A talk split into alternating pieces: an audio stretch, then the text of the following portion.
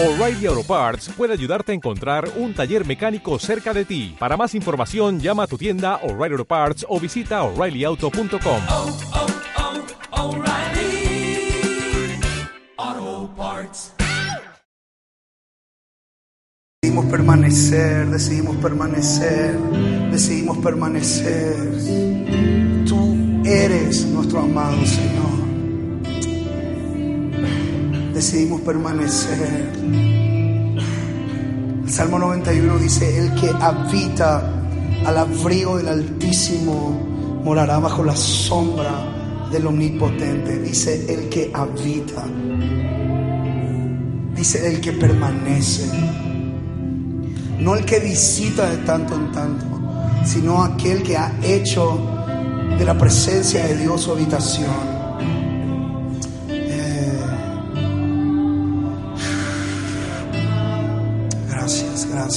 Gracias, gracias.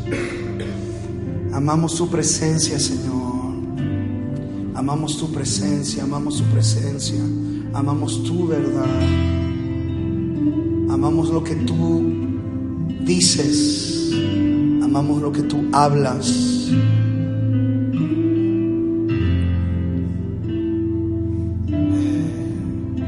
Le puedes decir al Señor con tus palabras, Señor, yo, yo decido permanecer.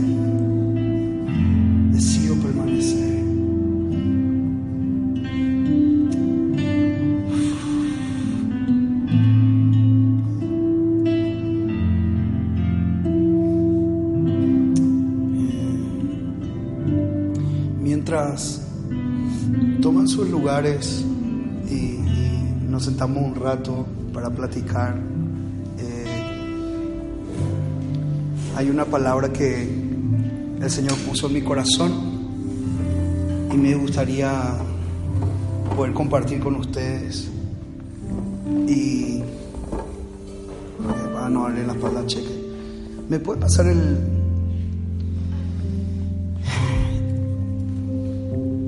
Y quiero quiero darle gracias hace, mu- hace mucho calor, ¿no? Quiero darle gracias al Señor por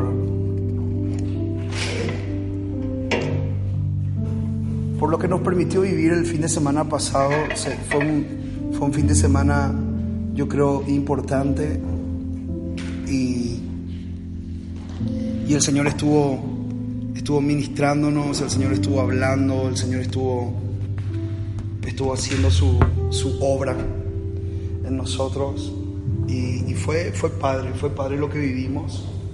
Pero hoy le quiero felicitar a Dan y yo le pedí que él dirigiera el tiempo de adoración y necesitamos entrar en ese ejercicio de no pensar en canciones, sino pensar en lo que Dios quiere hablar, lo que Dios quiere decir. Y él ayer me preguntó, oye, ¿qué, qué tienes en tu corazón? ¿Qué vas a compartir? Yo le dije, mira, a mí el Señor me está hablando acerca de permanecer. Permanecer, que aprendamos el principio de permanecer. Y bueno, le escogió canciones que hablaban de lo que el Señor está diciendo. Y hoy el Señor te quiere hablar de eso. Yo sentí muy fuerte el día martes. Nosotros terminamos el campamento el domingo, nosotros fuimos una noche de, de- fuego allá en, en estuvimos ministrando en una iglesia. Fue, fue algo súper padre, hermano. Fue algo. Nos pasaron cosas que a mí nunca me habían pasado. O sea, nunca, nunca, nunca. O sea, Dios activó un don así como que, órale, como esta gente de, de, la escuela de reino oró por nosotros. No sé si se dieron cuenta que ellos dijeron, desatamos dones espirituales y activamos. Y, ¿qui- ¿Quién se acuerda de ese tipo de oración? Entonces yo al rey le dije, Señor, yo quiero que lo que estos cuates tienen, o sea, venga sobre nosotros. Y para que cuando nosotros ministremos, cuando nosotros ministremos, o sea, ministremos con entendiendo nuestra identidad, pero, o sea, darle con todo, mano, o sea, darle con todo. Entonces yo este, me fui y nos pasó algo muy loco que les quiero compartir. Este, nos pasó algo muy, muy, muy fuerte. Porque primero salimos ya tarde de Querétaro, pero nos íbamos así a full, a full. Había estado en la Ciudad de México, pasamos a buscarle y de ahí, ¡fum! nos fuimos a, a Tacocutra, que son como, eran como unas 5 horas acá. La reunión era a las 5. y nosotros no llegábamos, llegamos a las 6. Entonces ellos ya estaban adorando. Entonces cuando nosotros entramos al, al- al edificio, había una atmósfera así de, de sanidad, una atmósfera de milagro, algo muy cañón. Eran como, no sé, cerca de 200 personas, no sé cuántas específicamente había. Pero bueno, entramos y cuando yo estoy subiendo la escalera yo veo una visión. O sea, todo esto que te estoy contando es nuevo. O sea, no es que yo ministraba así antes. Este, Dios me usaba de vez en cuando en su gracia, así como cosas sobrenaturales, pero este fin de semana fue más cañón. O sea, entramos y yo veo una visión que no sé cómo explicarte. Es como cuando alguien tiene una imagen mental de algo. Entonces, en esa visión, yo veo que era un río enorme. O sea, que venía, venía, venía así con una fuerza y había un dique que lo estaba deteniendo. Y lo detenía cañón. Pero detrás, yo ya había visto alguna vez eso en alguna visión cuando orábamos. Pero detrás de ese dique había pequeños diquecitos. ¿Saben lo que es un dique? Es como una pared. ¿no? Entonces eran como pequeños diques finos, así como finitos, detrás del dique mayor. Entonces yo estoy viendo esa visión y veo que ese dique se empieza como a, a, a, a, a romper. Y de repente veo que ese río empieza a romper los otros diques. Ahora te voy a decir algo. Eso yo lo vi. Entonces, el, llegamos y ellos estaban ministrando una canción. No me acuerdo qué canción era, pero estaban en, en mí, en mi mayor. Pero viste cuando hay un ambiente así de adoración y todo. O sea, vos no querés llegar y cambiar la nota. Es como que querés fluir ahí nomás en esa, y nosotros siempre, casi la mayoría de las veces, por una cuestión que el Señor nos habló hace un tiempo, pero esto es muy personal, no, no digo que así tiene que ser siempre, pero no siempre también es así. Pero Dios nos habló acerca de del acorde de la, o sea, específicamente sobre ese acorde. Esto es sobre la afinación de ese acorde y canciones que están en ese acorde. Y nosotros fuimos fieles al Señor y empezamos a ministrar casi un año sobre ese acorde. Eh, por, por una cuestión que Dios nos habló a nosotros, que ahora es muy largo para explicar, pero nosotros este, llegamos y no estábamos en el acorde de la, estábamos en el acorde de. ¿no? Entonces, yo dije, bueno, vamos a cambiar todo, ¿qué vamos a hacer? Entonces estaba un guitarrista, había un cajón, estaban en un piano. Entonces, yo con esa visión en mi mente, entrando así en ese momento, o sea, directo, o sea, nos bajamos del carro, o sea, nos cambiamos en el carro. Pues yo, yo me iba en short y ahí en el carro así nos cambiamos todo así, de playera y entramos así al lugar. Entonces estamos en coro de mí y Josué agarra la guitarra, este, yo agarré la otra guitarra y hay una canción que está en mí que dice, es un río, es un río que sale de tu trono, eh, que fluye de tu trono eh, cuando ruges. Eso es algo que se repite constantemente. Entonces yo estoy teniendo la visión del río. Entonces Josué agarra la guitarra y empieza a cantar esa canción. Entonces en ese momento yo supe, Dios quiere hacer algo acá, con, con esa, con ese patrón. Entonces yo no entendía todavía y seguimos cantando, cantamos como por 10 minutos, 15 minutos. Y en ese momento yo hago un llamado y digo, yo vi esto. Y el Señor me mostró que esos diques tenían nombre. Esos diques tenían nombre. Y el dique mayor tenía que ver con finanzas, que había gente a la que Dios le estaba llamando a dar un paso, a vivir a tiempo completo de forma misional, pero tenían miedo de, de que iban a vivir.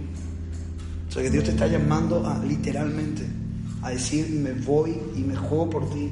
Y era muy arriesgado. Entonces yo simplemente dije, Dios me dice que el nombre de ese dique se está a punto de romper. El río está rompiendo todos los diques, pero hay un dique que es el más grueso, que es como la falta de fe absoluta en él. Estas palabras para alguien y pasaron como ocho personas quebradas y empezaron a llorar y empezamos a ministrar. Porque Dios le estaba confirmando un llamado a vivir a tiempo completo. Entonces el otro dique que yo vi era un, era un dique más pequeño, pero era el dique de falta de identidad, donde había muchísima gente que sabía que era hijo, pero no se sentía hijo, y ese era un dique que a veces le impedía fluir en el río de Dios. Yo hago ese llamado y pasar, y no era para todos, pero era para gente específica, pasaron, pasaron como cuatro personas, un chavo quebradísimo llorando, llorando, llorando.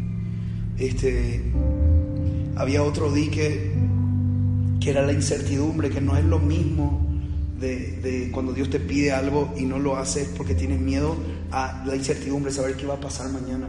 Hubo gente que pasó también con una incertidumbre tremenda. Entonces Abby estaba del otro lado y ella, me, ella, bueno, ella me contó después que me quería decir que ella veía que también había un dique que impedía que la gente fluyera y sirviera a Dios, como la suegra de Pedro que no sirvió a Jesús hasta que no fue sana. Jesús le sanó a la suegra de Pedro en su casa y después que fue sana, ella empezó a servir. Entonces, eh, yo le dije al Señor, yo, yo, pensé, dije, o sea, ella me contó después que ella tenía eso en su mente, pero el Espíritu Santo me habló, me dijo, hay gente aquí que va a ser sana. Entonces yo estaba así como... Y yo dije, yo, ¿cómo empecé? Yo tuve un dolor por unas dos semanas tal vez aquí arriba, un dolor hermano. Me moví y me dolía y ella me decía, a mí también me duele. Entonces, ¿dónde es el dolor? Y nos checamos, ahí, ahí. Y tú, ahí, era en el mismo lugar, los dos en el mismo lugar. Entonces, cuando yo estoy hablando por el tema de sanidad, hay un dique que hay gente enferma. En ese momento dije, y el Señor nos va a traer revelación sobre algunas enfermedades específicas. Y al toque el Señor me dijo, habla de tu dolor. Y yo dije, hay alguien aquí que tiene un dolor así, aquí. Que es un dolor aquí, como entre la costilla, tal cosa, tal. Y dos personas levantan la mano y coincidentemente era el matrimonio. Y pues yo dije, mi esposa y yo, hace unas semanas tenemos este dolor. Entonces hay alguien aquí que tiene dolor y levantó la mano. Entonces dije, cuando yo levantaron la mano, digo, vamos a orar por eso. Porque a lo mejor el Señor me está haciendo sentir lo que tú sientes y empecé a orar y en el momento, o sea, pero yo oraba así, ¿no? Así con los, con los ojos medio, Señor, en nombre de Jesús. Y a ver si el tipo de, por lo menos decía, me duele más, me duele menos. Pero miré así como entre ojos para ver si le dejaba de doler. Y me acuerdo que le dice a Arturo, a la persona de le dice, ya no me duele, se fue el dolor. Entonces yo, como vi eso, dije, ya se te fue el dolor. Se fue, y ahí como tipo evangelista, gloria a Dios, el Señor está sanando. Entonces, como, ¿verdad? Entonces, aproveché ahí el momento. Y la señora también, era su esposa, también le salió el dolor. Y en eso viene un misionero, así un gringo, así guarillo, viene y me dice, yo tengo el don de conocimiento y Dios me dio una lista de gente que tiene este tipo de enfermedades. Y el toque dijo, hay una persona que tiene un dolor en la muñeca derecha y pasó a esa persona y oramos y al toque era una señora, no va a mentir, no va a mentir, o sea, le veía una cara que no, sí, me, me sané, o sea, ella agarra y dice, el dolor se me acaba de ir, y era un dolor que tenía hace una semana. Y después había entrado en ojo justo empezó a tener reflujo. Entonces ella dijo, ¿sabes qué? Creo que el reflujo que tengo no es mío, es de alguien más. Entonces en ese momento preguntó si había alguien que tenía reflujo y pasaron un grupo de personas y oramos y también se le quitó el reflujo. Entonces para mí fue un domingo muy heavy, así, heavy, así. Y terminamos orando y después la reunión no terminaba, no acababa, seguimos, seguimos. O sea, terminó la reunión, ¿no? Ya terminó. Entonces, viene el pastor y me dice, mira, la reunión ya terminó.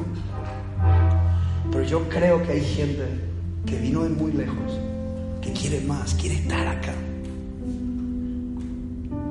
Tú tienes problemas y dices, no, yo elegí otro problema. Entonces digo, bueno, ya terminó la reunión.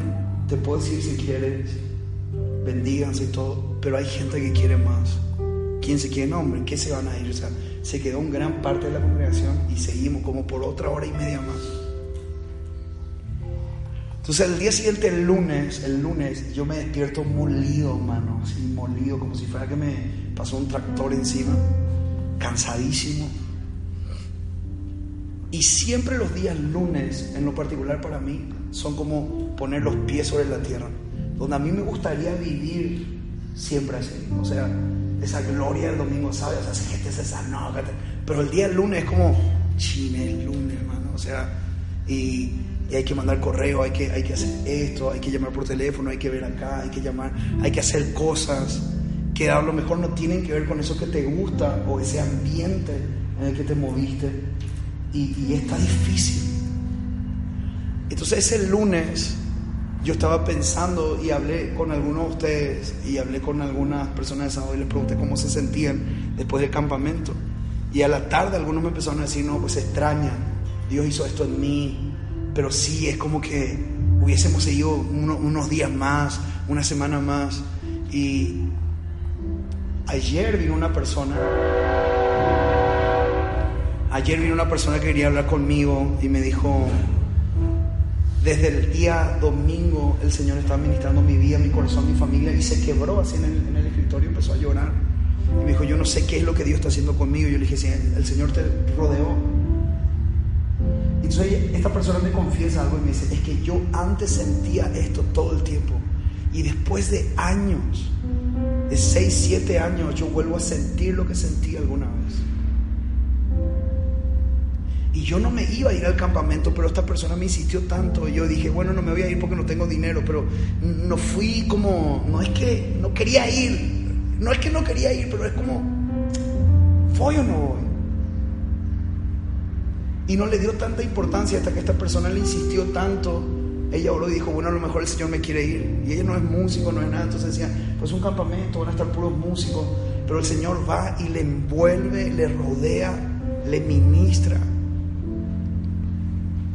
Y entre la conversación y todo eso, estábamos hablando acerca de cómo poder mantenernos en eso. Y así es cuando descubrí que el Señor nos quería hablar de esta palabra. Y es lo que yo les quiero decir a ustedes. Hoy es el penúltimo devocional de la gente que se va a graduar, ¿no? El viernes, creo que es el último ya. Sí, ¿no?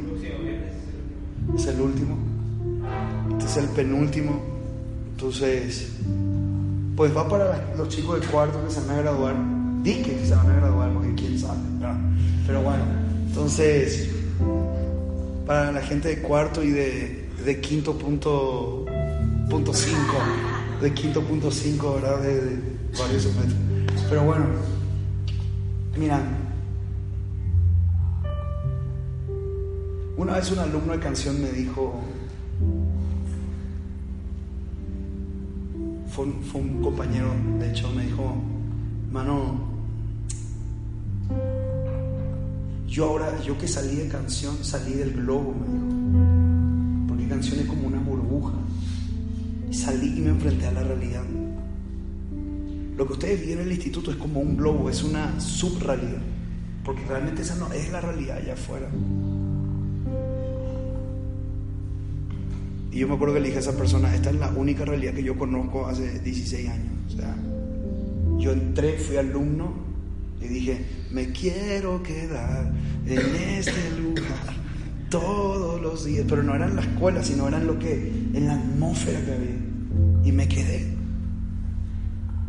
Hoy sé que no era la escuela en sí, sino era ese ambiente que se vive y de gracia, de presencia, los devocionales, las cosas que te marcan, este, las veladas de oración, los tiempos de búsqueda, los días de ayuno, cosas que, que como escuela hacíamos y yo dije, yo quiero eso. Pero hay gente que identificó a la escuela simplemente como una especie de eh, sí, como, un, como una burbuja y ustedes van a sentir el efecto burbuja, van a decir, híjole, yo iba a salir de la escuela y no es, no, no va haber un devocional todos los días, no va a haber un pianito, no está Cheque así acompañándote a todos los lugares, tocando el piano, o sea, hay cosas que no van a, a ver. Y es la gente que vivió el campamento, que es el síndrome del campamento, de que termina y es como, China, hay volver a la realidad. Y ese es el problema.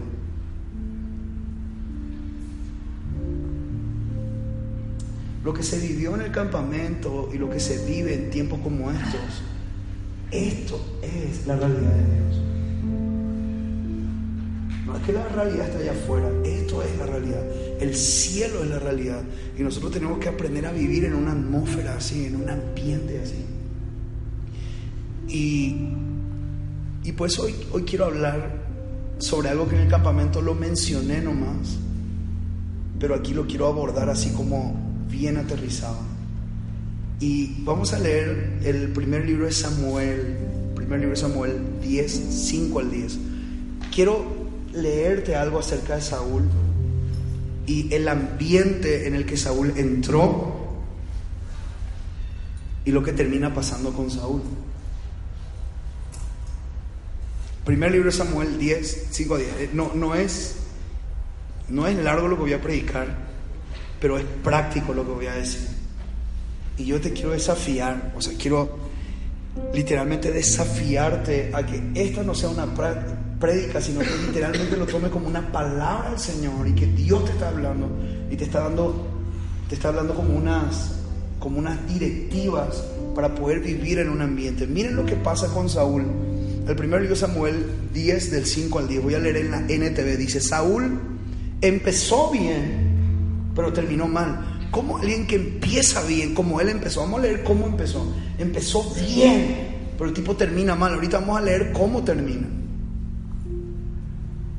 ¿No sabías que el cuerpo de Saúl fue expuesto en un templo para que se burlaran de él? ¿Sabías eso? Que cortaron su cabeza para burlarse de él.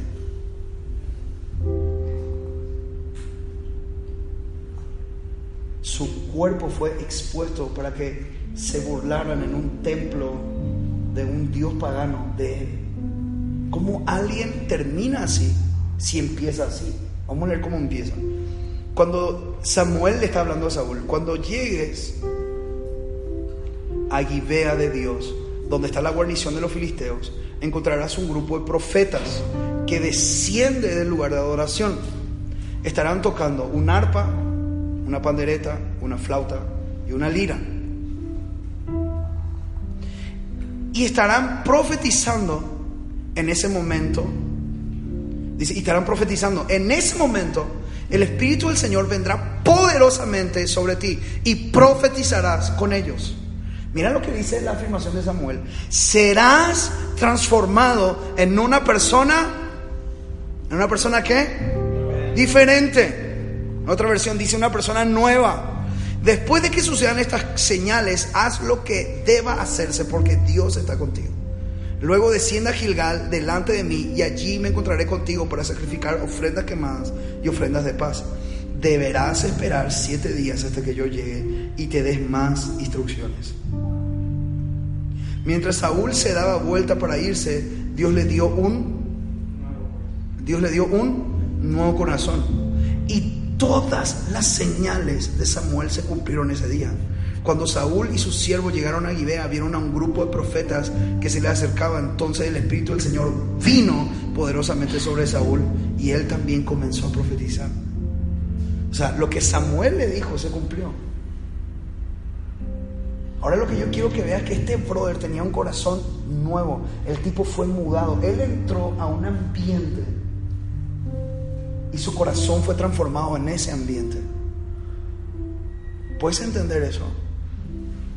Saúl entra a un ambiente y, ese ambiente de adoración, esa atmósfera de gloria, transforma en el corazón de Saúl y el Espíritu del Señor viene sobre él. Eso, paréntesis, eso es lo que yo sueño con ustedes. Que ustedes literalmente sean provocadores de ambiente, o sea, que ustedes estén ministrando a tal grado que cualquier persona que tiene un corazón totalmente aislado y al margen de la presencia de Dios, al entrar en ese ambiente, ¡boom!, se ha transformado. El Señor venga, la sangre de Jesús lo, lo cubra, el Señor perdone su vida y Él se ha transformado por completo.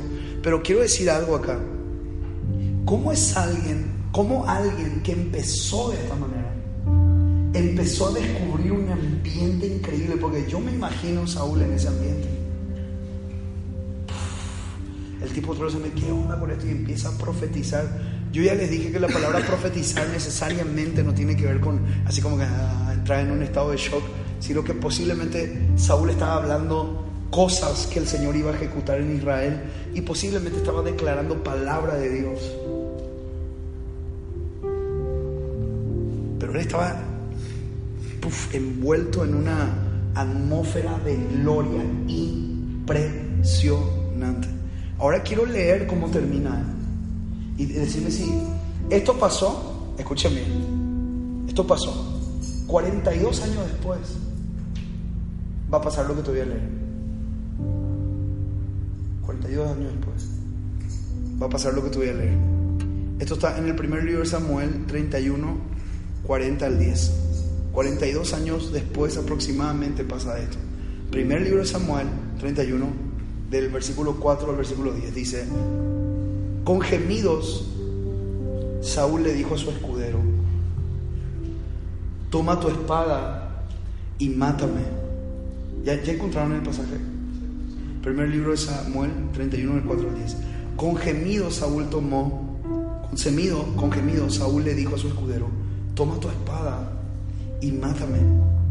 Antes de que estos filisteos paganos lleguen para atravesarme y burlarse de mí y torturarme. Pero su escudero tenía miedo y no quiso hacerlo. Entonces Saúl tomó su propia espada y se echó sobre ella. Cuando su escudero vio que Saúl estaba muerto, cuando Saúl vio que su escudero estaba muerto, se echó sobre su propia espada y murió junto con el rey. Así que Saúl, sus tres hijos, su escudero y sus tropas murieron juntos en ese mismo día. Cuando los israelitas que se encontraban en el otro lado del valle de Jezreel y más allá del Jordán vieron que el ejército israelita había huido y que Saúl y sus hijos estaban muertos, abandonaron sus ciudades y huyeron. Entonces los filisteos entraron y ocuparon sus ciudades. Y al día siguiente, cuando los filisteos salieron a despojar a los muertos, encontraron los cuerpos de Saúl y de sus tres hijos en el monte de Gilboa. Miren lo que dice el versículo siguiente. Entonces le cortaron la cabeza a Saúl, le quitaron su armadura que tanto presumía. Luego proclamaron las buenas noticias de la muerte de Saúl en su templo pagano y a la gente en toda la tierra filistea. Pusieron su armadura en el templo de Astoret y colgaron su cuerpo en la muralla de la ciudad de Betzan para burlarse de él.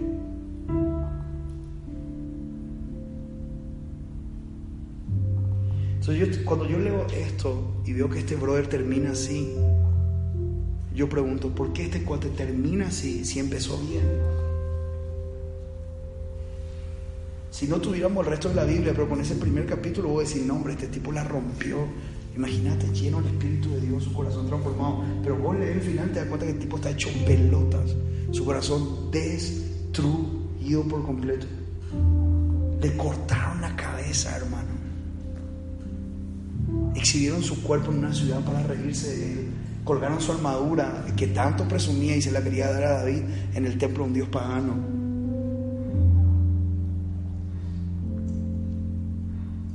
¿Sabes cómo termina un rey así? ¿Sabes cómo alguien termina así? Alguien que empezó bien, termina así, sencillo, no permaneciendo.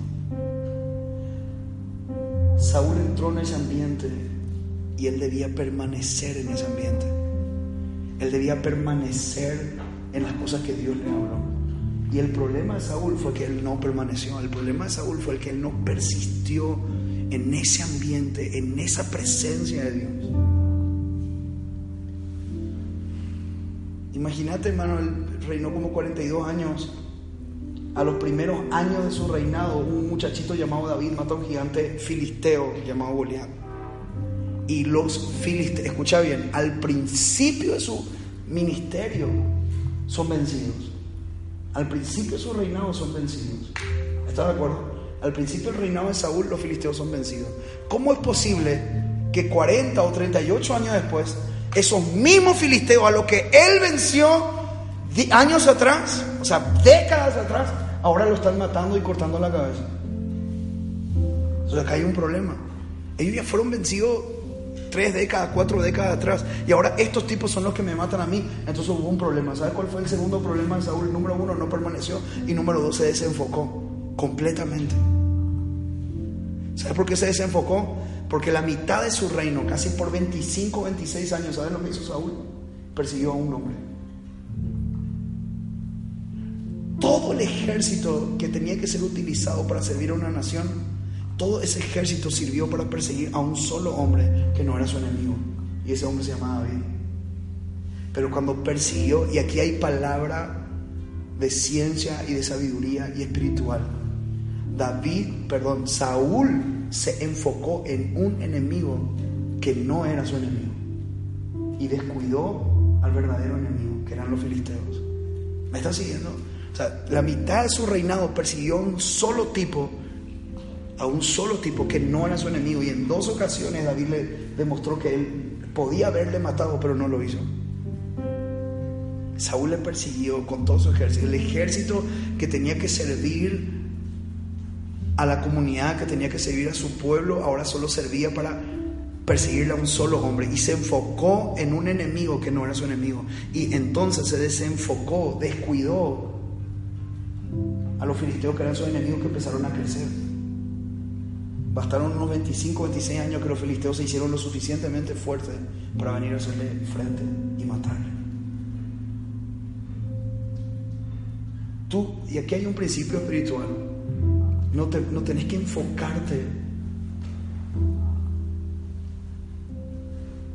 en personas que realmente no son tus enemigos. Porque mientras te estás enfocando en eso, hay a veces una estrategia del diablo, enfocarte en otras cosas para descuidar el verdadero frente.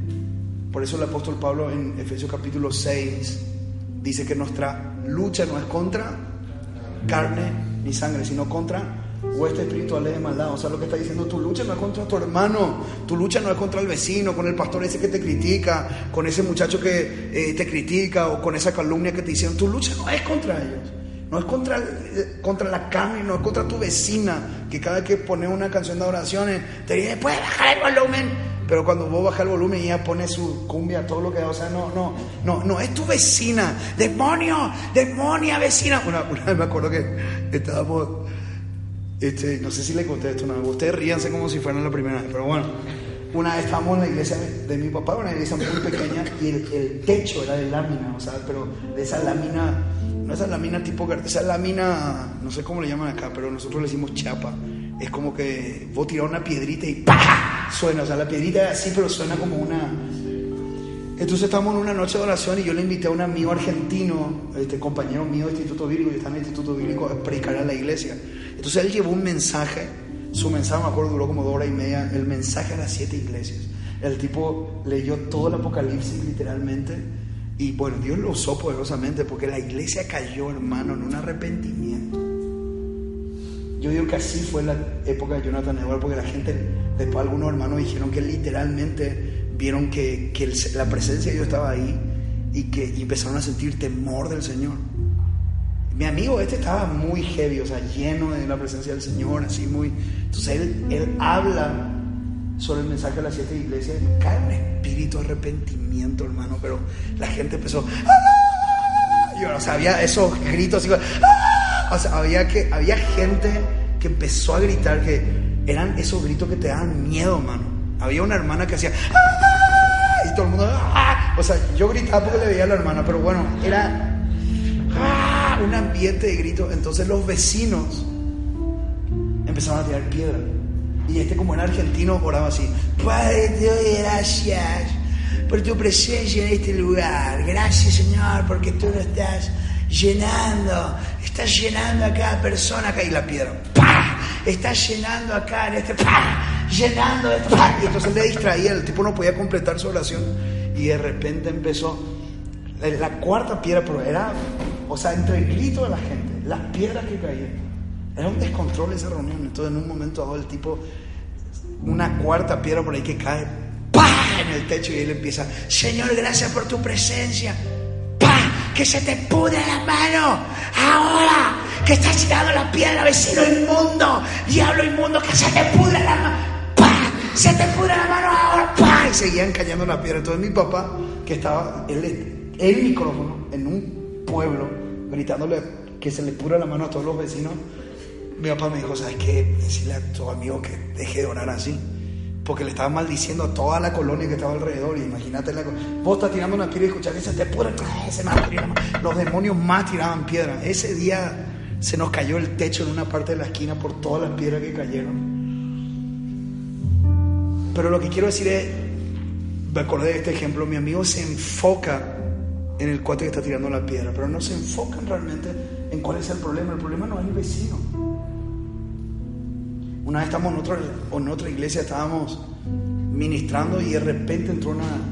Así, o sea, vamos, estamos orando acá, permanece. Estamos orando aquí y de repente, ¡boom! Entró una mujer en pleno culto.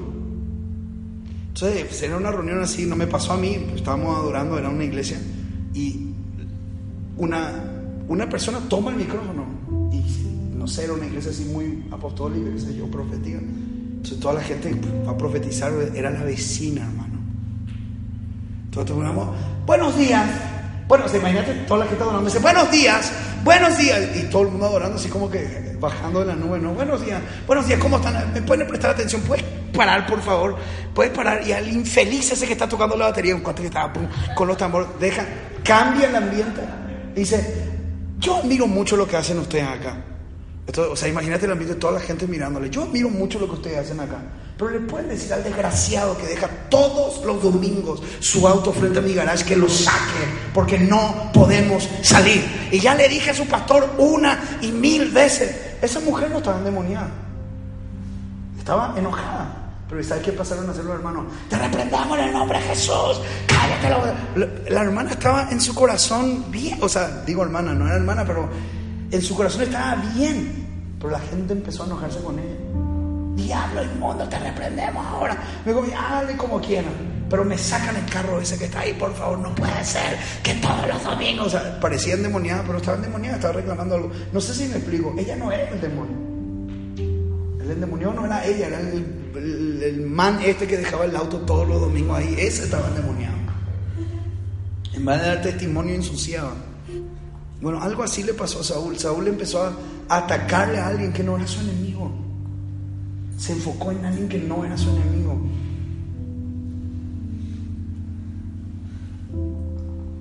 ¿Qué pasó con Saúl? Sencillo, no permaneció en el ambiente correcto. Él tuvo una experiencia, pero no desarrolló el compromiso de permanecer. Voy a repetir esa frase porque puede ser algo muy poético, pero es la verdad. Él tuvo una experiencia, pero no desarrolló el compromiso de permanecer. Porque tener la experiencia es una cosa, pero el compromiso de permanecer es otro, es otro rollo. ¿Sabes por qué? ¿Sabes por qué la prostitución hay tanto mujeres como hombres que se prostituyen? Y hay tanto mujeres como hombres que tienen que pagan a personas para tener relaciones. ¿Sabes por qué es tan denso eso? Porque están pagando para tener una experiencia, pero no un compromiso. O sea, vos le pagas a una prostituta para tener relaciones porque querés esa experiencia nomás. Pero vos no le estás pidiendo que te. No le estás entregando un anillo. No le estás diciendo casate conmigo. No está diciendo voy a vivir contigo, vamos a vivir, vamos a tener hijos y yo me voy a hacer responsable. O sea, lo que vos querés es la experiencia. Vos no querés el compromiso. Por eso es tan, tan, tan denso eso. Porque hay gente que solamente busca experiencias. Entonces voy a decir algo muy denso, pero a veces queremos hacer lo mismo con Dios. Señor, yo solo quiero tu experiencia, quiero tener una experiencia contigo, pero yo no quiero tener un compromiso contigo. Por eso el casamiento es súper heavy, súper así, bien cañón, porque no es la experiencia nomás. Es dormir, es tener días de luna, días de sol, días de hoy no le quiero ver a nadie, hazle como quieres, ¿verdad? Entre los dos, pero necesitas estar, es permanecer, es permanecer. Y a veces no está, a veces está cañón, pero ese es el compromiso. Lo mismo pasa con Dios. La Biblia nos da tres cuadros donde nos ilustra la importancia de permanecer. Son tres cuadros, hay varios, pero quizás yo, anoche encontré, mientras aterrizaba el mensaje, encontré estos tres y los voy a, a citar. Tres cuadros que nos ilustran la necesidad, la urgencia de permanecer. El primer cuadro lo da el propio Jesús en Mateo 7, 24, 27. Vayan rápido ahí. Vamos a, a estudiar estos cuadros y ya terminamos. Mateo 7, 24, 27 dice, ¿quién puede leer, por favor? Mateo 7, 24 al 27.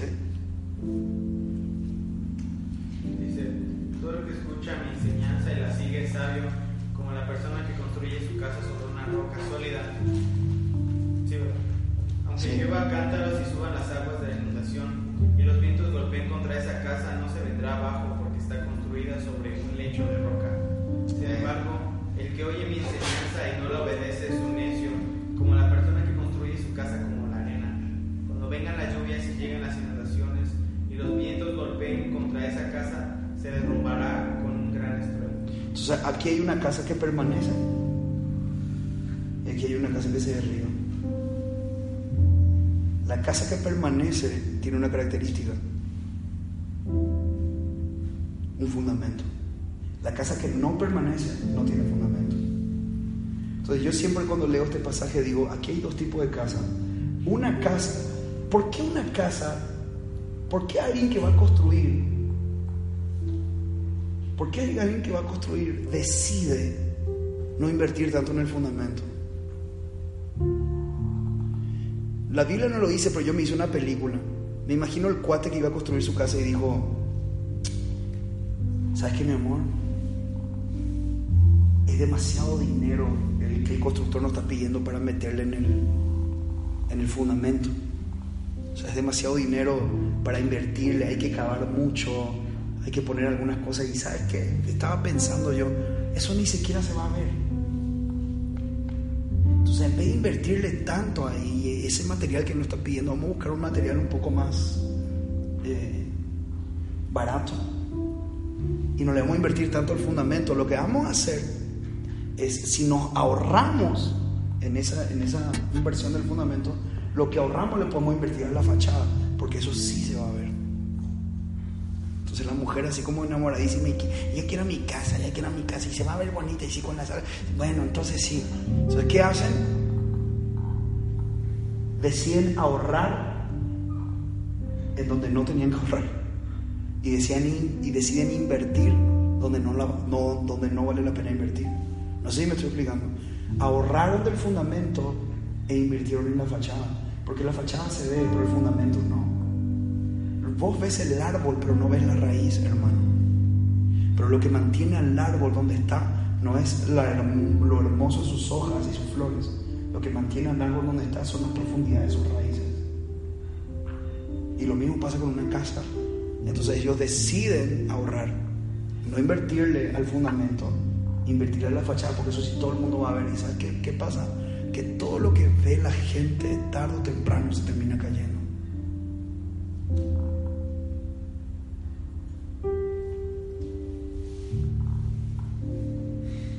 Yo solo te quiero decirte algo, amado. Si nosotros no invertimos en el fundamento, nosotros no vamos a resistir las tormentas. Hay gente que el domingo, el sábado y el viernes fue impactada por Dios, fue sacudida, lloró, pero hoy viernes, hoy viernes, hoy viernes está pensando en abandonar la carrera. Entonces, hace una semana y el campamento lo iniciamos hace una semana y hay gente que hoy quiere tirar la toalla. Eso no puede ser. Hay gente que va a salir de la escuela y va a poner una taquería, entre paréntesis, no tengo ningún problema con que ponga una taquería. Mi problema es hagas algo que Dios no te mandó a hacer. Si Dios te dijo, oye, pon una taquería y rompe, porque todos los, el dinero que vas a generar de ahí va a ser para misión y vas a hacer esto va a ser chido, pero si Dios te dijo. Pero si vas a salir acá y vas a poner una heladería y Dios no te dijo que lo hagas, ¿cómo es posible? ¿Cómo es posible? O sea, ¿cómo es posible que hagas eso, hermano?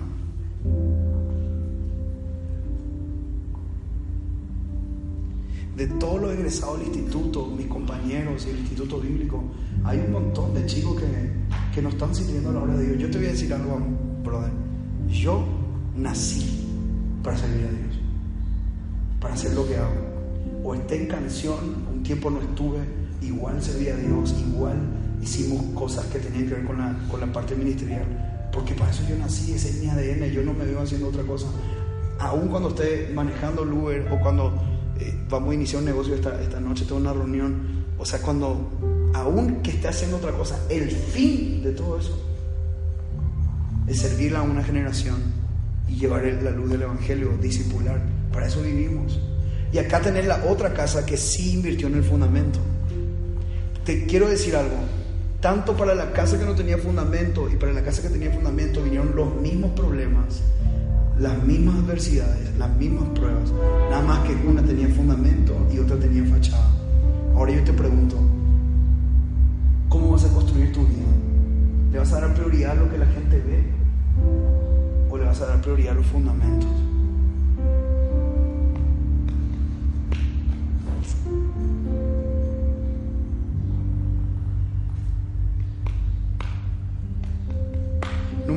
El árbol, ya di un poquito el ejemplo, el árbol. ¿Quién puede leer Salmo 1 del 1 al 3? Este es el segundo cuadro, el segundo cuadro. Salmos 1 del 1 al 3.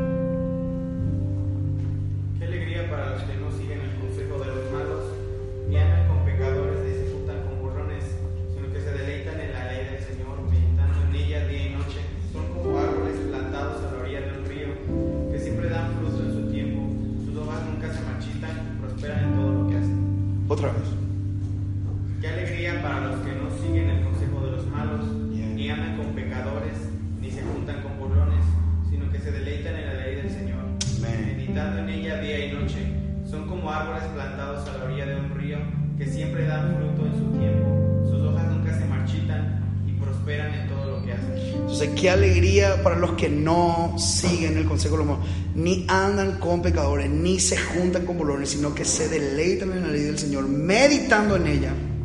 Meditando en ella, ¿cuándo? Eso permanece. O sea, día y noche. Yo algunas personas, si vos sos una persona que luchas con pensamientos sexuales, luchas con pensamientos, yo te doy, la clave, hermano. Güey, perdón que está mi esposa acá, pero yo hubo un tiempo en, adolescencia, yo me clavé con una chava, hermano, pero mal, pero mal, así, pero cuando terminamos, que ella me termina, bueno, yo le terminé, este, yo me quedé mal, mal. Mi papá me dice, me dijo, "Vos, bro, estaba enfermo, tenía que hacer TV, me llamó el doctor, no tenía nada, estaba enfermo el alma, pero o sea, mal.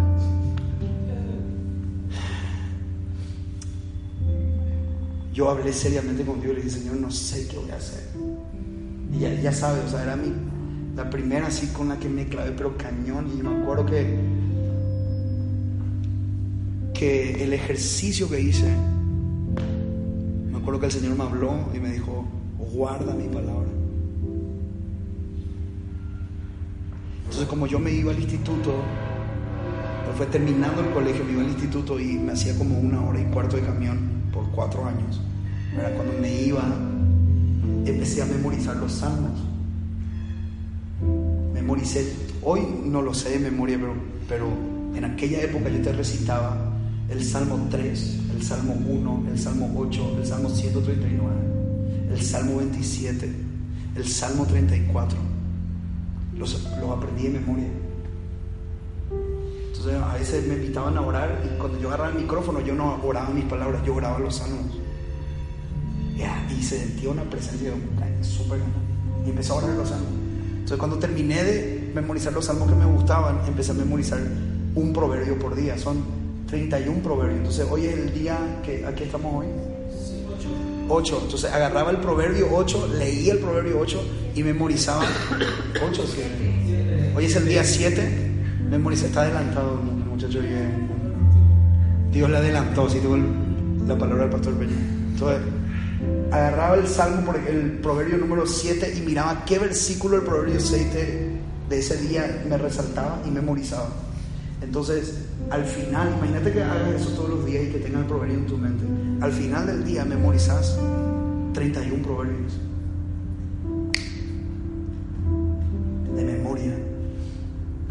cuando quise hacer ese ejercicio, en menos de, te digo duró como seis meses más o menos ese proceso, me olvidé completamente. Mi alma, mi mente se llenó de algo increíble, hermano. O sea que yo dirigía, estaba dirigiendo de repente, y de repente estaba, estaba en la iglesia de mi papá, y de repente estábamos dirigiendo, y yo agarraba, agarraba y de repente decía cuatro o cinco versículos de un salmo de memoria. No sé, no te voy a explicar qué era, pero algo salía de mí así, era una atmósfera, era una cosa, hermano. Y yo descubrí algo, la palabra de Dios tiene ese poder. La Biblia es viva, la palabra de Dios es viva. Hay un pastor que se llama Joel Bogarín en Paraguay, tiene, tiene una cabeza, o sea, literalmente es cabezón, pero tiene una cabeza en Dios muy loca. Él cuando fue alumno, escucha esto, él cuando fue alumno del Instituto Bíblico, esto era el rumor que había en el Instituto Bíblico, dice que cuando se graduó, él le dan la palabra porque él fue el alumno con mayor este, promedio, él tomó el micrófono y empezó, yo, Pablo, apóstol de Jesucristo, a Timoteo, hijo, no sé, el tipo de memoria, segunda de Timoteo, primera y segunda de Timoteo, de memoria, porque era, es una carta pastoral. Entonces a todos les dijo de memoria. Entonces dice que los chavos sacaron su Biblia y empezaron así como todo emocionado porque el tipo punto y coma, expresiones, todo. Y cuando terminó la carta, la gente estaba de pie aplaudiendo. Porque sus palabras fueron la palabra de Dios, no, no, no, no de él. Y hoy vos le ve al brother ministrando la iglesia, cómo el Señor le usa. O sea, entendés de dónde viene eso. Viene de permanecer en su palabra día y noche. Por lo último, si sos un, un, un, un una cané, dicen en Paraguay que es como acá, que la traducción literal es alguien que no es inteligente. Si te consideras que no tenés la capacidad de memorizar, hacerlo por repetición en tu celular, tomarle una foto a ese versículo o YouVersion que tiene el versículo del día. ¿Cuál fue el versículo del día? El Señor guardará en completa paz aquel cuyo pensamiento en él persevera, ¿sí no? Es el versículo del día de YouVersion, ¿sí o no? ¿Dónde está eso? Isaías 29. ¿26? Isaías 26. 3. Memoriza ese versículo, que YouVersion te ayude. Órale, este es el versículo del día y lo voy a tener. Yo iba a hablar acerca de permanecer, no quiero ser muy místico, yo iba a hablar acerca de permanecer. Y ese versículo me apareció hoy. El Señor guardará en completa paz aquel cuyo pensamiento en Él persevera. Si tu pensamiento permanece en Él. Yo cuando me levanté dije, esto es lo que tengo que predicar. Permanecer. El árbol plantado, acá dice, es como un árbol plantado donde? En la orilla de un río. ¿Sabes lo que eso es? La orilla de un río. O sea, el río está ahí, el río en su presencia. Vos estás plantado, bebiendo. O sea, si vos sos alguien que medita en la palabra de Dios día y noche, vos sos como un árbol plantado. Su hoja no cae y da fruto a su tiempo. Si vos me preguntás a mí cuál es la clave de, permanecer, de estar fresco siempre en la presencia de Dios, esta es la clave. Meditar su palabra de día y de noche. Sé intencional. Memorizar versículos. Una vez en un, grupo de jóvenes, esto está muy cañón, ¿eh? no lo hagan. O bueno, lo pueden hacer, pero que no les salga mal nomás, por favor. Pero estaban en un grupo de jóvenes y entran seis encapuchados así. Así tipo eso, como pasan montañas de los ojos nomás. Entraron los tipos armados, equipados, y empiezan a someterle a todos los chavos. Traigan sus Biblias, todos sus Biblias. Hoy pasó hace como dos décadas porque no, no, había Biblia en los teléfonos. Hoy no sé cómo resultaría eso. Su Biblia, su Biblia, su Biblia. Y ponen toda la Biblia enfrente. Y como una especie de truco de magia ahí se ponen cuatro adelante, llevan las Biblias y ponen otros libros, los lo suplantan, toda la vista de ellos.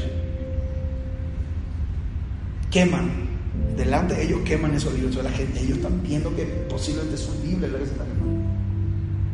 Entonces en ese momento, este, la, la persona que toma el micrófono dice, ya no hay Biblias. Pero ahora queremos saber cuánta Biblia tienen ustedes. Saber cuánta Biblia hay en ustedes. Y como apunta así tipo de pistolas todas de mentira, empezaron a ver si podían reconstruir una Biblia. El, la reunión era como de, de 150 chavos. ¿Sabes cuántos versículos se contaron? Bien, de memoria, con cita y todo. ¿Cuánto creen? ¿Sabes cuántos versículos contaron? ¿Sabes cuántos versículos contaron? 11. Y entre eso también incluyó el Jesús lloró, el más corto de la Biblia. O sea, allá por, Luke, por Juan capítulo 11. El clásico, de tal manera Dios, Dios amó al mundo, eso, eso así, los clásicos, los clasiquitos. Todo lo pongo, Cristo no me fortalece. Ese, lo- los clásicos. Yo te pregunto si ese ejercicio se pudiera hacer acá, ¿cuántas Biblias nosotros recopilaríamos? Y, y ese es el problema que a veces tenemos, no retenemos la palabra de Dios. Y número tres, antes del número 3, Jesús da otro ejemplo de, la, de, de- de un árbol, otro cuadro de un árbol. Está en Juan 15, 5 al 7. Juan 15, 5 al 7 dice, ciertamente yo soy la vid. Este fue el primer versículo que yo aprendí en memoria. El primer versículo tenía 14 años. Ciertamente yo soy la vid, ustedes son las ramas, los que permanecen en mí. ¿Los qué? ¿Los qué? Permanecen en mí y yo en ellos producirán mucho fruto, porque separados de mí no pueden hacer nada. El que no permanece en mí es desechado como rama inútil y se seca. Todas esas ramas se juntan en un montón para quemarlas en el fuego. Si ustedes permanecen en mí y mis palabras permanecen en ustedes, pueden pedir lo que quieran y les será concedido.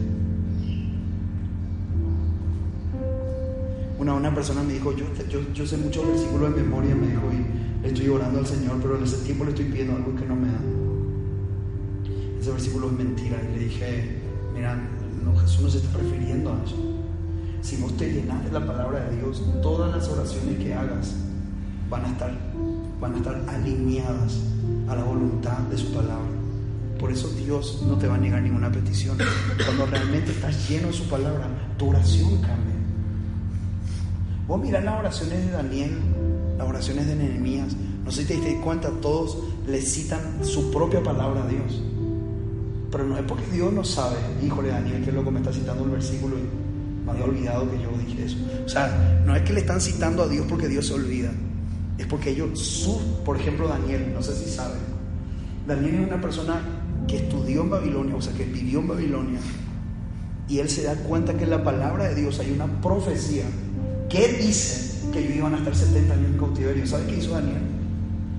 Tomó esa profecía y dijo, Señor, tú quitas reyes y pones reyes. Y los 70 años del cautiverio están próximos a su cumplimiento. Señor, tú has prometido que nos ibas a regresar a nuestra tierra. ¿Qué está orando él? ¿Qué está orando él? La palabra. ¿Y sabes qué hace Dios? Levanta un joven llamado Zorobabel para reconstruir el altar y empezar el, retorno en tres éxodos. Zorobabel, Nehemías, Zorobabel, Esdras y Nehemías. El retorno de la reconstrucción de Judá. Pero por un brother que se entendió el tiempo que estaba viviendo por la palabra que había en su corazón. Entonces, permanecer en la palabra de Dios es demasiado importante para reconstruir. Y número tres, este es un versículo que yo sé que estarán hartos, que yo siempre les doy. Pero el tercer cuadro que a mí me gusta mucho es el, es el fuego en el altar. Eso está en Levíticos 12. Levíticos 6 del 12 al 13. Levíticos 6 del 12 al 13 dice, entre tanto, el fuego del altar debe mantenerse ardiendo. Levíticos 6 del 12 al 13. 6, Levíticos 6 del 12 al 13. Entre tanto, el fuego del altar debe mantenerse ardiendo. Nunca deberá apagarse. Cada mañana el sacerdote le echará leña nueva al fuego. Luego acomodará la ofrenda quemada sobre él y también quemará la grasa de las ofrendas de paz. Recuerden, el fuego del altar siempre debe estar encendido, nunca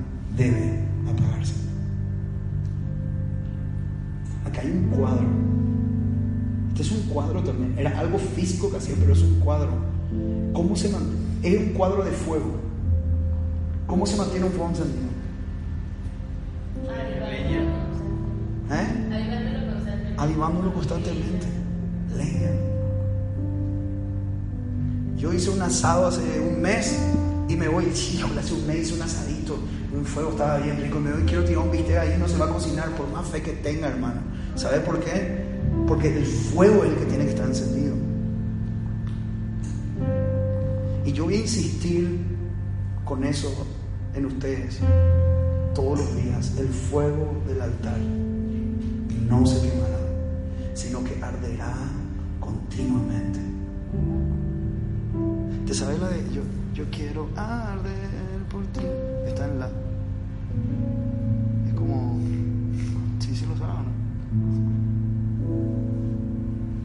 Si estás en sol es como si, do, mi menor, re. Todo el tiempo. Pero es sol con bajo en sí, pero en la no sé cómo sería. Bueno, ahí te, te, muestro. Mira, yo cuando escuché esa canción de, que canta Jan en el disco de Casa Oración, yo quiero arder por ti, Jesús, y que el fuego no se apague. Yo quiero arder por ti, Jesús, y que el fuego no se apague. En cada generación tiene que haber canciones así. Cuando compusimos la de Hasta que vuelvas voy a amarte, el fuego no se apagará. Cuando escuché la canción de Vilas Boas, el fuego nunca duerme, el fuego no se apaga. Yo, lloré tanto, me acuerdo el día que lo escuché.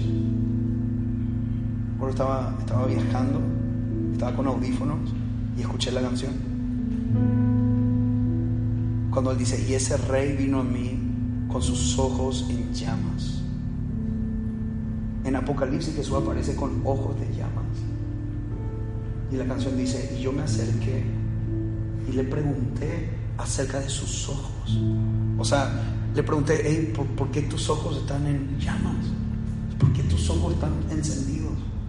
Y él me contestó, el fuego nunca duerme, el fuego nunca se. Yo cuando escuché eso, empecé a llorar. Porque no sé si, quiero que entiendas esto. Cien años después, Juan está escribiendo eso. Que él vio sus ojos en llamas. Cien años después, el ojo de Jesús seguía en llamas de pasión.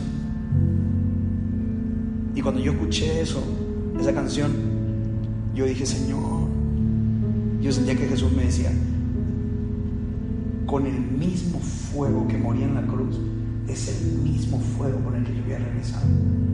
Porque yo sigo teniendo pasión. Mi pasión no menguó, mi pasión no cesa, mi pasión no se acaba. Y si Él está apasionado así por nosotros, ¿por qué nosotros no podemos estar así apasionados por Él? A mí hay personas que me suelen decir, ¿por qué un chavo una me dijo, terminando la reunión, yo quiero ser como tú? ¿Por qué quieres ser como tú? ¿Qué- qué- ¿Por qué quieres ser como yo? Y me dice, porque vos predicas con mucha pasión. Yo quiero esa pasión. ¿Sabes qué le respondí? No que hablara conmigo. Le dije, no, júntate conmigo. Le dije, ¿sabes qué te dije hacer? Juntarte con Jesús. Porque el día que descubras lo apasionado que es el Señor, ¿sabes cómo le llaman a la, a la muerte de Cristo, a, a todo eso que pasó el viernes y todo lo que sufrió? ¿Cómo le llaman? La pasión de Cristo. Porque tiene que estar muy apasionado por alguien para morir de esa forma. Tenés que estar muy crazy, muy. Tenés que ser muy heavy para decir: Yo me voy a cargar la cruz, que me azoten, que me revienten, que me claven. Eso es tener mucha pasión. Demostrarme a un hombre con pasión. Dame a un hombre con pasión. Y yo te demuestro un corazón en que Dios puede confiar. David era muy apasionado y Dios le confió. Pero vos empezás a mirar la Biblia y te das cuenta que hay pocos hombres y mujeres apasionados. Dios no tiene problema con capacitarte cuando tu corazón está apasionado. Consejos prácticos. Son tres consejos. Consejo número uno. Checa tu corazón constantemente. No dejes de hacerte un examen de conciencia. Busca a alguien para rendir cuentas. Quiero hacer una pregunta. Yo intenté, estoy intentando, este, cuando hicimos lo de LTG, los grupos de transformación, era crear un ambiente para que vos puedas abrir tu corazón y hablar acerca de tus batallas. tengo que hacer un examen ahorita terminando el semestre si eso funcionó o no funcionó, qué podemos mejorar para el semestre que viene, aunque ese grupo me estaba ayudando ya no, ya no va a estar, no todos van a estar. Pero yo deseo, me acuerdo cuando lo expliqué en clases, necesitamos crear un ambiente de contención. Ahora yo te pregunto, si no te resultó eso, entonces tenés que buscar que te resulte. A alguien a quien le puedas abrir tu corazón. A, alguien que, por más que te mueras de la vergüenza, de la pena, le miras a los ojos y estoy batallando con esto, me está costando esto, la estoy regando, ora por mí. Necesitas eso. Y no sabes lo bien que se siente cuando lo sacas, mano. Uno respira para eso. Entonces busca a alguien. Busca a alguien. Pero cuando busca a alguien, no busca un cómplice. No busca a alguien que luego te voy a contar algo. Y yo también te tengo que contar algo. Y están los dos ahí como autoconfesándose, pero no, no llegan a nada, mano. Alguien que, que vos digas, chido, o sea, me a costar decirle, pues le voy a decir. Pues, pues te da pena. Dos, segundo consejo, busca al Señor todos los días. Apaga los distractores. Es un trabajo tuyo avivar el fuego, tuyo y mío. Apaga los distractores. Distractores. Construye el ambiente en tu casa. Y lo que yo digo siempre, no es que yo quiera ser exagerado, pero por ejemplo, es imposible que en nuestra casa haya un ambiente de, gozo, de paz. Y lo que escuchamos no, no es eso. O yo no puedo estar acá, quiero arder por ti. Me voy a mi casa y eh, hasta abajo, hasta abajo, papi, hasta abajo. Esta noche le doy serrucho, esta noche le doy serrucho. O sea, no puede. Me, me está, me estoy- me estaba- soy recontra fatalista yéndome al extremo.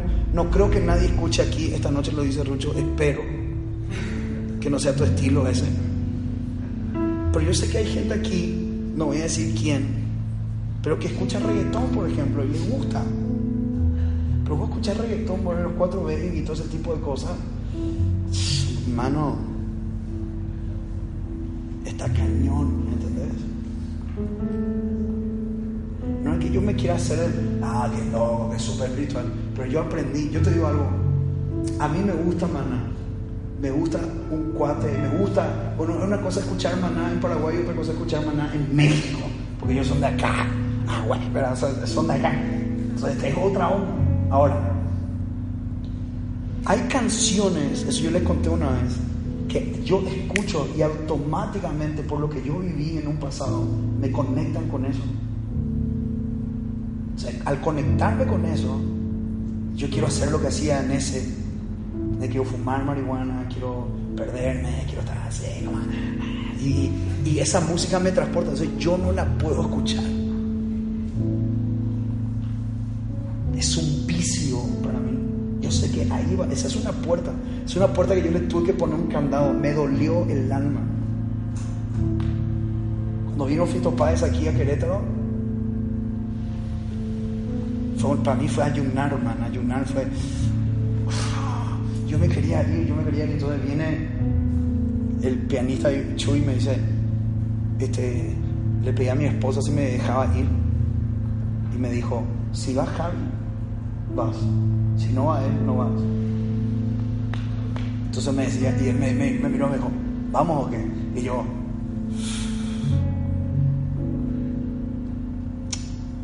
no, mano, pero por dentro me quería ir. Pero yo sabía que si me iba ahí, esa noche me perdía, mano. Me, me, iban a buscar de un bar, así hecho pelota, así, todo solucionar mañana. O sea, mal. Porque yo sé que esa es una puerta que si yo abro, me va a llevar a eso, mano. Me va a llevar. Yo dejé de seguir, de seguir gente en mi Instagram porque sus fotos me provocaban. Y yo soy hombre. Y yo esas cosas le dije, le tuve que decir a mi esposa. Hay que dejar. Y no está chido, no, no está chido. Pero lo tuve que hacer. Y lo hago siempre. Siempre cuando te va a un evento, ustedes van a ser usados por Dios. Yo, y yo lo creo en el nombre de Jesús. Siempre que ustedes vayan a un evento, un campamento, lo que sea, te vas a despertar el lunes o el martes con un montón de solicitudes en tu Facebook, gente siguiéndote. O sea, yo me acuerdo que me iba a este campamento y al día siguiente así, solicitudes de Facebook así, chaval, acepta, mirada del ciclista, no la mirada O sea, un montón de, de, de, chavas, así como, y yo, ¿qué onda con él? ¿Por qué no sale su cara y sale su trasero? ¿Sabías vos que muchos de esos son falsos? Y es solamente para joderte, para, para hacerte caer y para, para ponerte pruebas. ¿Sabías eso? Lo sé porque a un amigo le pasó. No a mí, cuando digo un amigo, digo un amigo de verdad. O sea, es tranquilo. A veces son tus mismos compañeros, los he hecho que son bien que carrilla y lo que hacen es hacer un Facebook sí, este brother cae y te hace... Yo me acuerdo que una época aquí en la escuela hicieron eso. A un compañero que era bien así, bien por bien por Nator, le dijeron, vamos a hacerle caer a este brother. Entonces crean una página falsa y una chava le empezó a no hombre, después utilizaron todos los packs que este cuate mandó para decir, se quería morir, el tipo vio que se quería morir. Se hizo el, san, se hizo el milagro por el santo. Pasó hace muchos años, en otro país, para que no, no investiguen. Número uno, checa tu corazón. Número dos, busca al Señor todos los días. Apaga los distractores. Número tres, permanece en un ambiente de santidad, de pureza. Amigo, yo, yo no te estoy diciendo algo que a mí no me cuesta, a mí me cuesta. Pero permanece. Ayer la regaste, bueno, decidí hoy. No, no es que, porque hay gente que la regó hoy y es como que ya, no, qué loco la regué. Bueno, ya estoy acá. Y se le sigue regando, ¿entendés? O sea, es como, no tenés que ser, híjole, que ya estoy mal, estoy mal. Porque, porque vi algo indebido y ya me porté mal y bueno, ¿qué, ¿qué, voy a hacer? Ya estoy en esto. Entonces hoy la riega otra vez. Oye, entonces ya después ya es por deporte nomás. No. Ayer la regaste, hoy no lo hagas. Ayer escribiste un mensaje erótico, hoy no lo hagas. Ayer dijiste una estupidez, hoy no lo hagas. Ayer viste algo que no tenía que ver, hoy no lo hagas. Así nomás es el tema. No le des vuelta, no es no es, eh, mira, el punto no es que te caigas, el punto es que te quedas ahí. Entonces, como tu cuerpo está hecho de polvo, la serpiente que come polvo y la serpiente que hace se arrastra, el diablo se arrastra y va a comer polvo. Si vos estás en el piso tirado en polvo, él te va a comer. Entonces vos te caes automáticamente lo que hace. El yo te voy a decir algo, el perdón de Dios es instantáneo, man. No es, por, no es que Dios está diciendo, sí, híjole, como lloró, a ver, le falta un mililitro para una gota de lágrima más y le perdono. No es por tu lágrima que Dios te perdona. Espíritu Santo, yo te pido que traigas revelación a lo que voy a decir. No son tus lágrimas las que provocan el perdón de Dios. Es la sangre de Cristo derramada en la cruz, derramada en la cruz, que provoca que Él te perdone. Entonces no es que vos te tiras, Señor.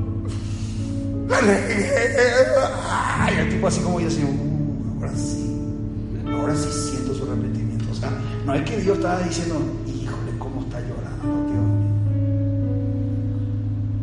Te perdono. O sea, no es que Él está viendo eso, no es eso. Lo que te perdona, o sea, lo que activa el perdón del corazón de Dios, no es tu sentimiento de, remordimiento. Quiero te acercarle y decir, Señor, la regué.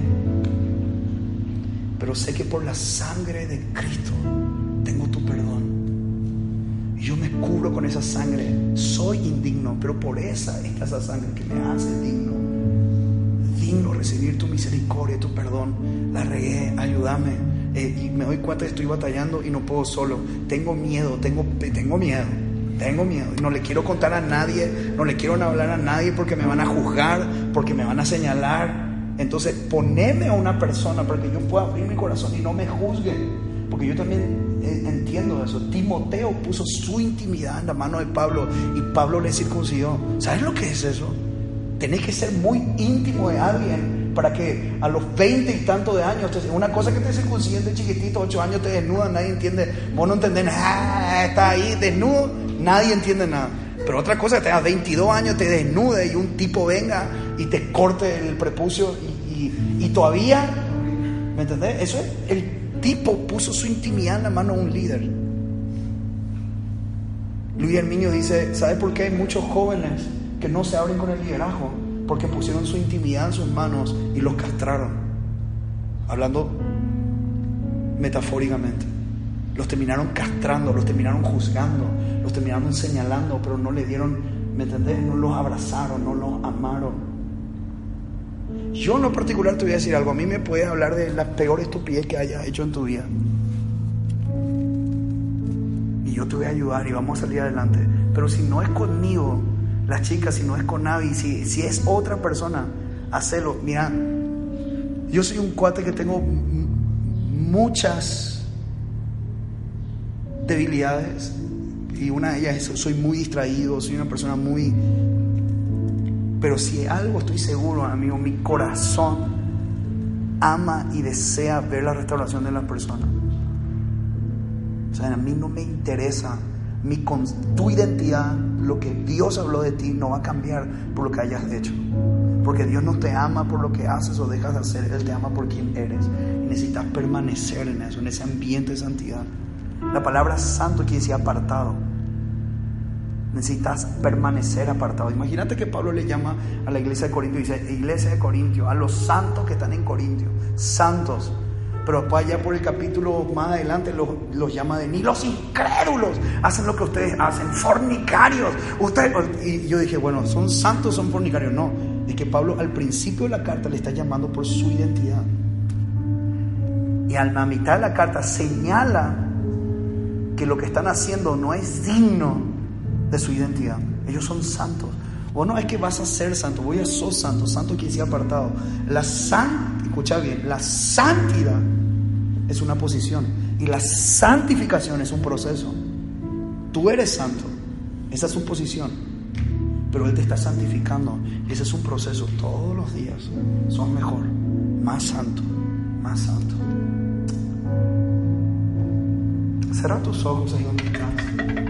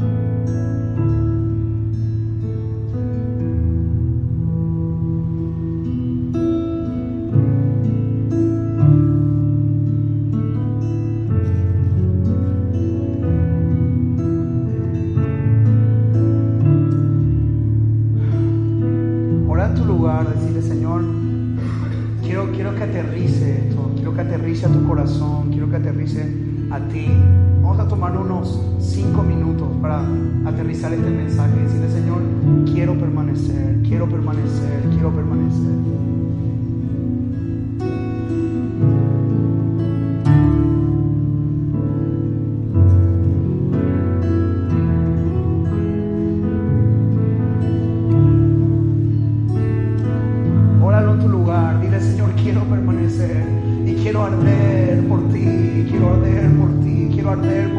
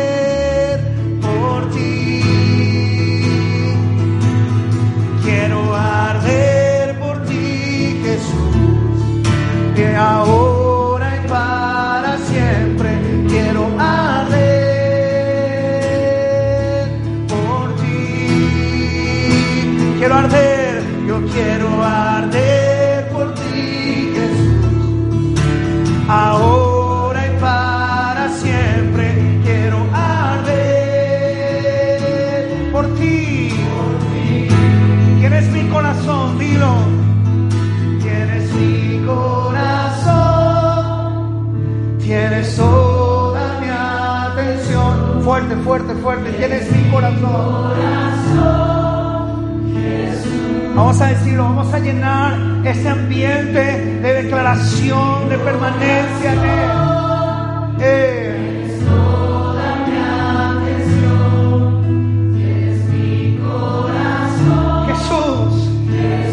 Otra vez, tienes mi corazón, tienes mi corazón.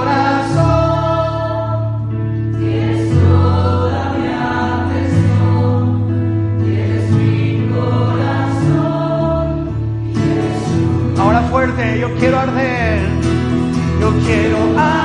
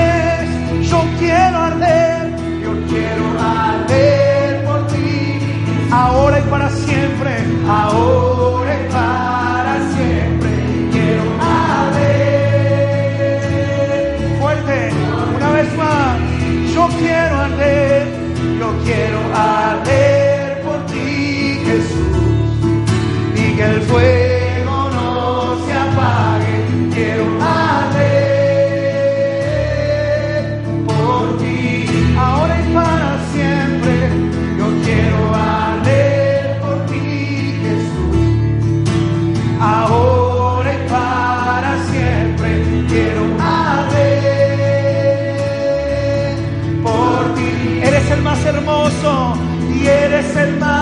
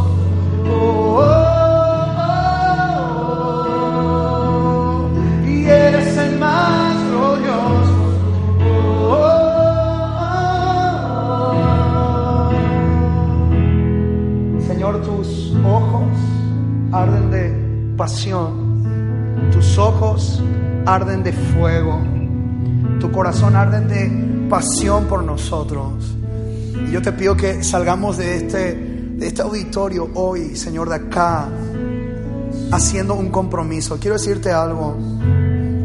El Salmo 24 dice, ¿quién estará? Dice, dice así, ¿quién subirá al monte del Señor? ¿Y quién estará en su monte santo? ¿Quién subirá al monte del Señor? ¿Y quién estará en su lugar santo? Subir al monte es una experiencia, pero permanecer en el monte, permanecer en el lugar santo es el compromiso. Muchos suben, pero pocos están. Y yo oro por una generación que no solamente es capaz de tener una experiencia con el Señor, sino una generación que tiene la capacidad de permanecer en el Señor. Y hoy permanecemos, permanecemos, permanecemos. Permanecemos en tu corazón, en tu corazón. Permanecemos en tu habitación, eh, en tu habitación, Señor. El fuego no se apaga, yo voy a arder por ti, Jesús. El fuego no se apaga, voy a arder por ti. Yo voy a arder por ti, Jesús.